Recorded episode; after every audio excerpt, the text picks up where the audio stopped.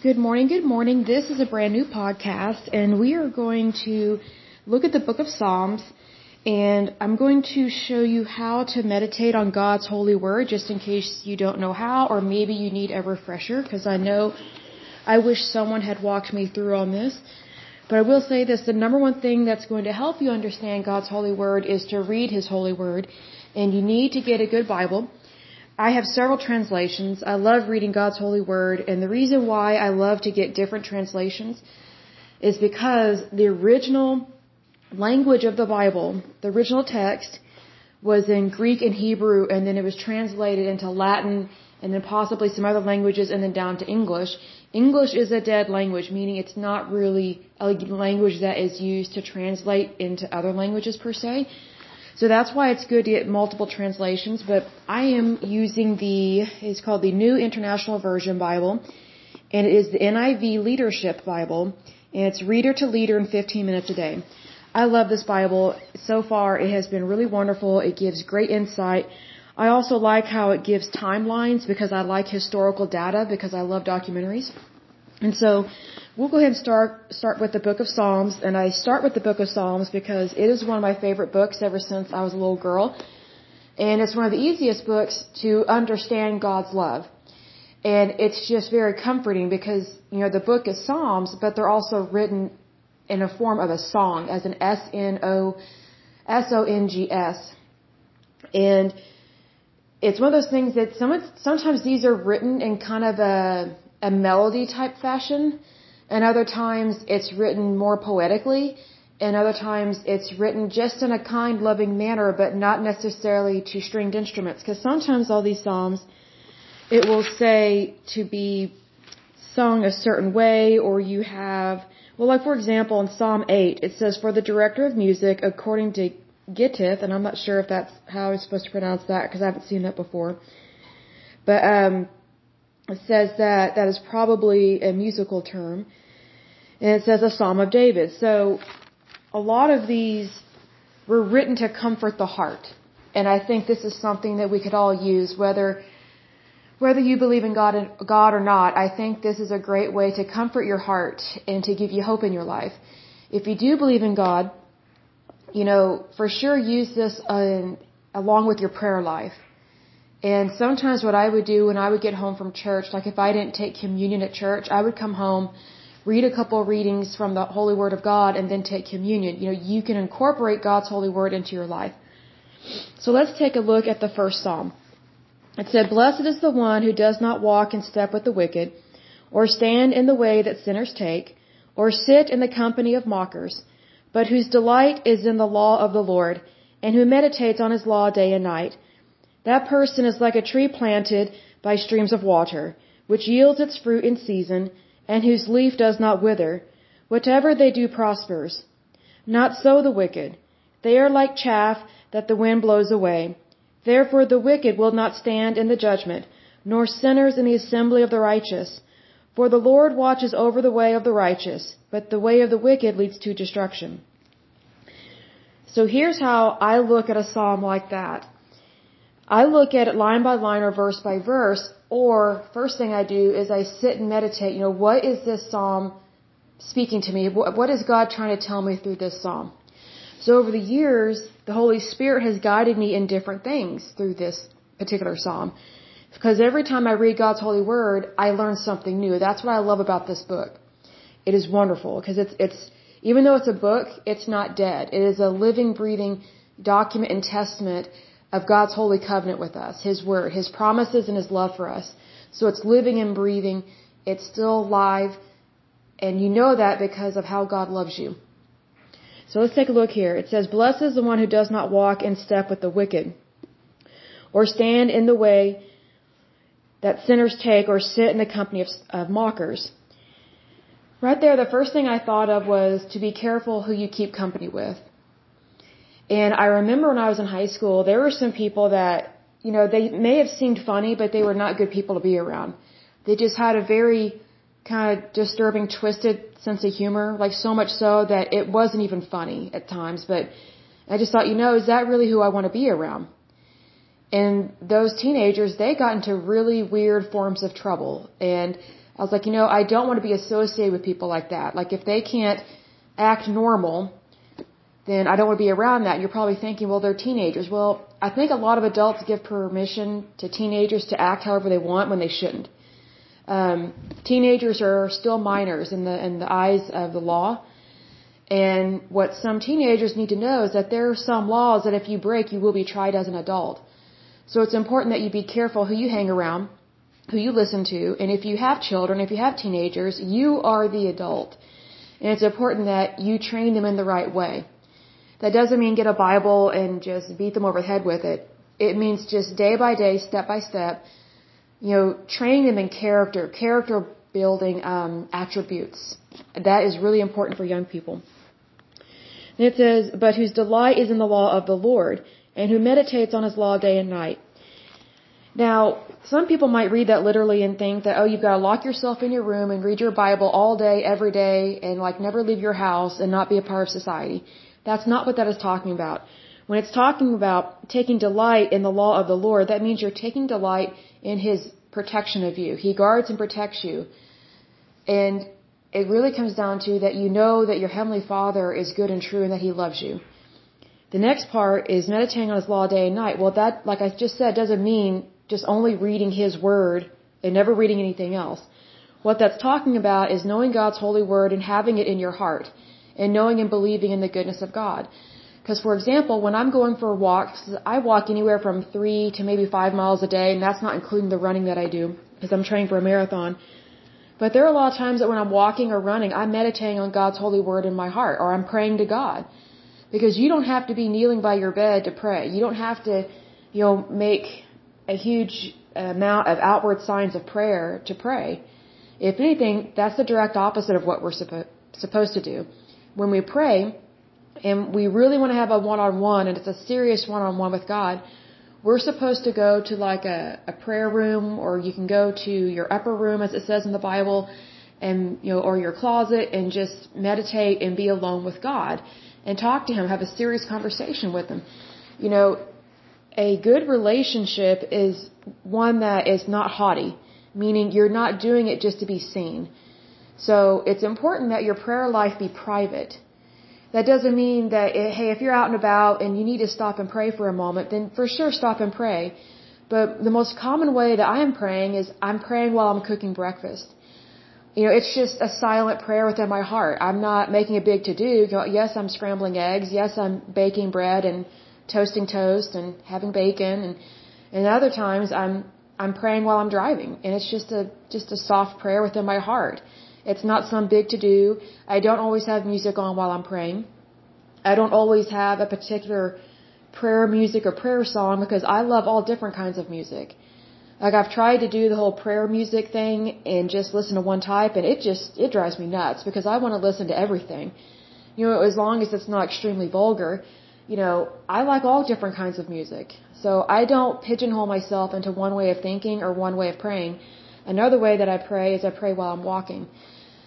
And I love that because it's, you know, people just say, oh, well, I, I don't, I don't pray, I meditate. Well, technically, prayer is a form of meditation. And if you're meditating, you need to make sure that you're meditating on the right things.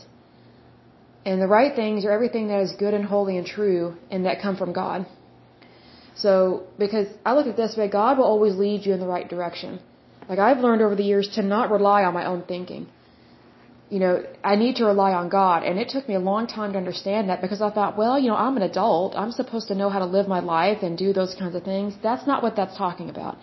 Yes, God wants us to be full grown adults, you know, not act like little toddlers or little toddlers or little kids, but what it means to completely rely on God is that you rely on God in that stage of life. Like when I was a child, if I was to completely rely on God, I would be looking to Him for food, water, and shelter all the time. But when I was a child, my parents were helping to provide that. So then when I became a teenager, which mind you, my relationship with God was not very good for many, many years. Probably the first 20 to 30 years of my life, it was very tumultuous. It was not the best. I would have moments of um, happiness, but I'm closer to God now than I ever have been, and I'm 37 years old, and I'm very thankful for that. And so, um, you know, when you're a teenager, you might be relying on God to help you pass a test. You know, things like that. When you get into college, you know, you might rely on God to get you home safely because you were drinking too much, which more than likely the Lord will try and tell you don't drink and drive and don't ever drink like that again. You know, in college you might be having God help you with um, your your tests and to help you graduate. You know, when you get out of college, you know, your next assignment might be to get a job, you know, a good full-time job. So you might go to God and ask Him for help to help you get a really good full-time job. And then, you know, maybe you might want to get married. So you would go to God to ask you, or you might go to God to ask Him to help you find a spouse. Because I have dated for years and years and years. I'm not married. I do want to get married someday. I just haven't found the right guy yet. So what I learned took me a long time to realize this was go to God with that request because He can find me the right man, the the the right man that's that's just for me, and that you know will have a wonderful, loving relationship and a wonderful, very blessed marriage. And when I say super blessed, it, I don't mean like being super religious and that we're just going to sit and read our Bibles all day. I actually don't want that at all. Um, I do read my Bible, and I hope that whoever I marry, you know, likes to read a Bible. But you know, I would I would be open to marrying someone that's either atheist or agnostic at this point in my life because Christians, at least the ones I've been around, sometimes they can be really extreme. And I don't always enjoy being around them. Like the kind of Christians that I enjoy being around are ones that are not Bible thumpers. They're not there to shame and blame. And I've learned just from my working experience as a business consultant that the the number one people that I enjoy being around are people that are atheists or agnostics because they're not religious. They're not browbeating you. I think Christianity, you know, it is a wonderful religion, and I do believe it is the one true faith. What I don't like is when Christians take it to the extreme and they use it as a way to condemn people when that's not our job. You know, we're supposed to bring people to Christ, not push them away. And I've learned, you know, I really just want peace in my life. And, you know, there there are times that I meet really good Christian men and then it's like it's like once we start dating it just goes south. It just doesn't go very well. It's like this pressure to do things a certain way and I'm like no, like you just need to get to know each other. You need to date. And you know, if you meet the right person and you know within like a week or two or a month that you know you want to be together, then by all means get married. That's a wonderful thing. I don't have these rules that hey, you have to be you have to date for 4 months, you have to date for a year, then you have to be engaged for a year. Like I think that's stupid. If you know you've met the right person, just go for it. I mean, God loves you. He's guarding you and protecting you. Like I think what really bogs down Christianity are all these unwritten rules that we put on ourselves and we put on other people, and I think that pushes people away. Well, that's not what God says to do. He says to focus on Him. And when you meditate on His law, then you're not going to be consumed with all these other laws and all these other regulations, and you know you're you're not going to be concerned with other people think about you. And and God was very clear about that, even in the book of Psalms. This actually goes back to Genesis of uh, God's love for us and how He doesn't want us to view ourselves the way that other people view us. He wants us to view ourselves as He views us, and that's out of love and kindness, as a loving Father loves His children. So you you have to be mindful of not taking things to the extreme. And so I have, you know, since gone to a new church where things are not extreme. You know, they do believe in God's holy word, but they're not there to browbeat you. Because I, I really looked for a good church. I mean, I really scoped it out, went to different churches, looked online. I wanted to see what they actually practice, what they say and do. And does what they say and do match up with God's holy word? Because I've been to churches that were just too strict. I couldn't stand it. It was, there were some churches that were so strict, it was like a cult. And some of them were practicing a cult. And I was like, well, I'm not staying here for sure. So, um, but let's go on to the rest of the psalm. It says, that person is like a tree planted by streams of water. That verse is verse 3 in this, in the first psalm. And what I love about that is that it says, notice that it says, that person is like a tree planted by streams of water.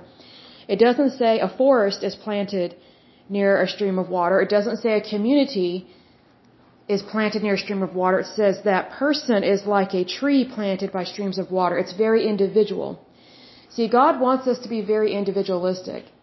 I think sometimes what people get confused with within Christianity and within any religion is that You know, when you come together as a, a community or a collective, that doesn't mean you lose your individuality. You know, God made you for a reason. He made you an individual because He loves you. He, he doesn't want you to sell out for any reason. He doesn't want you to change because of people. He wants you to change because of Him. Because people are not God. And they don't know your heart. They don't know your soul, but God does. So he, he very specifically speaks to us on an individual basis. Even though we come together and worship as a community and have fellowship, our first and foremost, you know, responsibility as a person is to have fellowship with God. And then you take that next baby step and you have fellowship with other believers. And, and you keep growing in your faith that way. You're, you know, religion doesn't start with people, it starts with God. And I think one of the biggest mistakes that Christianity makes is it puts too big of an emphasis on people and not a big enough emphasis on God because, you know, without God, we don't have a religion. So we need God in our lives. So you, you, if it's one of those things that, you know, you, you really shouldn't put the cart before the horse. Otherwise, you're not going to go anywhere. So let's go on to the next verse. It says, which yields its fruit in season and whose leaves does not wither. Whatever they do prospers. So the way I look at that is, you have fruit, different types of fruit in your life that will, that will, how do I word this, that will bloom and they will, how do I word this? There's so many things I want to say. You basically have different fruits that you will yield in different seasons of your life as you grow. Not only just in your faith, but, but as you grow maturity as an adult. So whatever, you know, made you happy as a 20 year old is probably not going to bring you happiness as a 40 year old or a 60 year old. So some people get really frustrated with that and they don't understand that, you know, we are continuously growing and changing as an individual and as a person. And it is enriching our soul. And the way that it, it enriches our soul is that we are not staying stagnant. We are continuing to grow closer to God. And the way that you grow closer to God is that you change as a person. And that you, you long to see Him. You, you long to be closer to God. But as you grow older, you long to be closer to Him um, in a different way, if that makes sense. But then it goes on to say, Not so the wicked, they are like chaff that the wind blows away. I've learned that wicked people, evil people, not very good people, bad people, however you want to word it, because there are different types of evil and there's different types of bad people. Not all bad people are evil. Some bad people are good people, they just make extremely bad decisions, but there are some people that they really are evil and wicked right down to their core because they choose to be that way. But what it's talking about here is that the wicked, you know, basically God's not going to put up with really bad behavior like that. Even though He loves His children, you know, our Heavenly Father is just that He's, He's a Father. He's going to discipline His children one way or another. And, you know, whatever actions we take, they need to be good and true. Because I've, I've learned this, it's mostly from working with, with people, both good and bad. What I've learned is that good people stand the test of time, bad people do not. And the reason for that is because bad people, their intentions are not good, they have character flaws, and instead of working on their character flaws, they expect other people to just accept them as who they are and not a not good person. And unfortunately, that doesn't stand the test of time in terms of goodness and holiness, and it doesn't lead to a better life. That's what it means when, you know, evil, wicked people will, will not be able to stand in front of God and they will not last because their endeavors are not true and holy. So if you're going to have an endeavor make sure it's true and holy. That way, number one, you can draw closer to God. Number two, you can have a really good life. And number three, you can be prosperous in everything that you do. And plus, also, the Lord will guard and protect you. So that's part of God's covenant with us. It says, Therefore the wicked will not stand in the judgment, nor sinners in the assembly of the righteous. What that tells me with that last verse, nor sinners in the assembly of the righteous, I've learned over the years it's very difficult for me to be around a bunch of bad people. And I'll give you an example. Like there was one time um, I was going into a business meeting and I could just tell there was a funky vibe in the room. And by the end of the meeting, I realized why I was uncomfortable is because every other person in that room was not a good person. They were just saying really grotesque things. And this was a professional business meeting. This was not like at a frat house. You know, this wasn't like at a barbecue. You know, this is a very professional business meeting.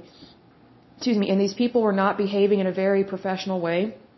And we're talking about money and finances, and we're talking about the future of the company, and I just kind of realized, okay, this is not where I need to be in my career, and also I don't want to make friends with people like this, because who you associate with is who you become.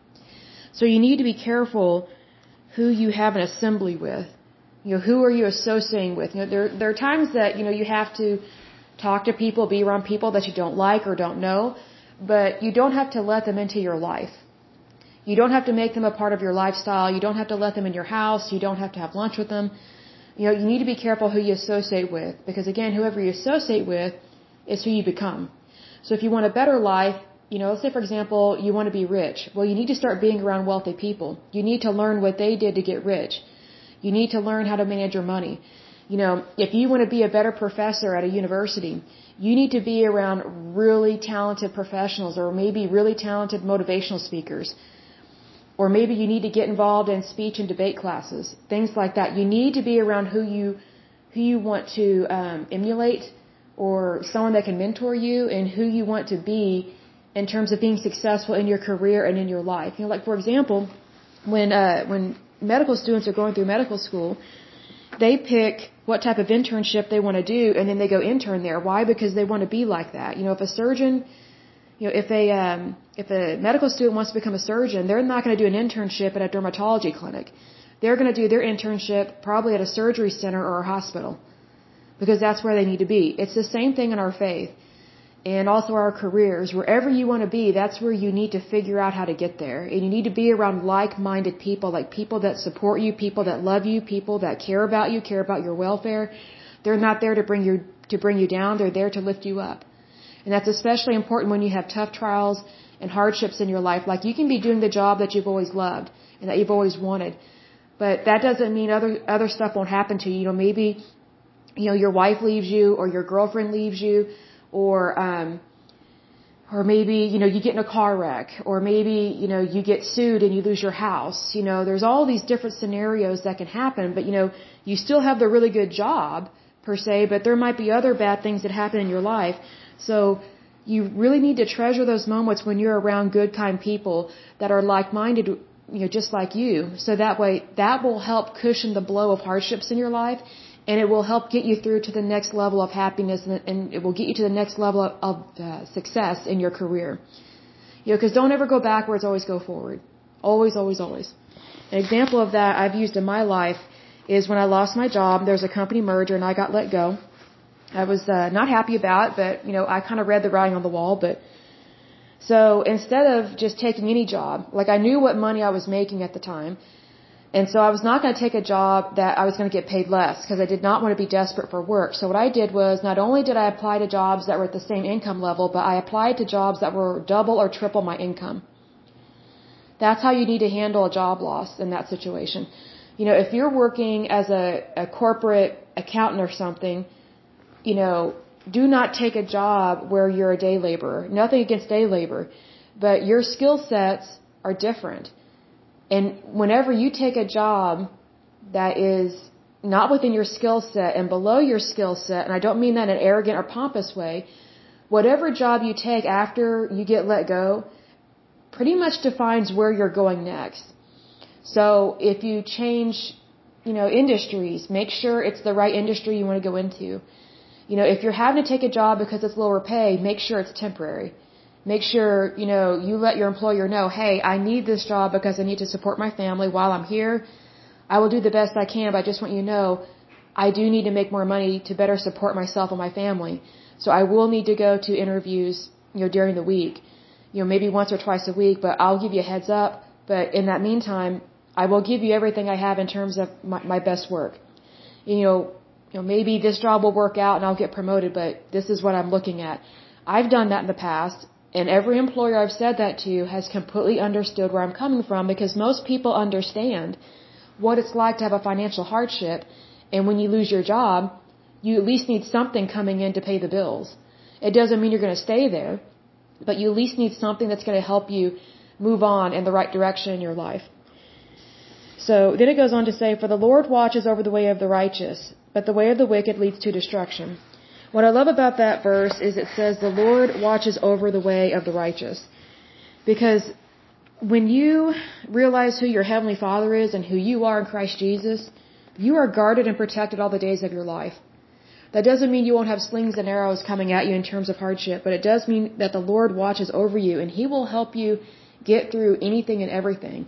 Because for the longest time when I was younger, I thought that meant that I would never suffer. Well, that's not realistic at all in life. But what it means is that whatever you go through, God is there for you. And sometimes the hardships I've had in my life have always led to something better. That doesn't mean that God set us up for failure, not by any means. God doesn't want destruction in our life. He doesn't want death, disease, hardship, or you know, lack of money. No, he doesn't. He's not the perp- He's not the person that orchestrates that. That that's not what God does. God is a very loving Father. He gives us free will in this world, which also gives free will for some bad things to happen. But they're not from God, because everything that comes from God is good and holy and when I learned to look at the good things, because I was always focusing on the bad, I was like, why is this happening? You know, this is ridiculous. You know, why can't my life get better?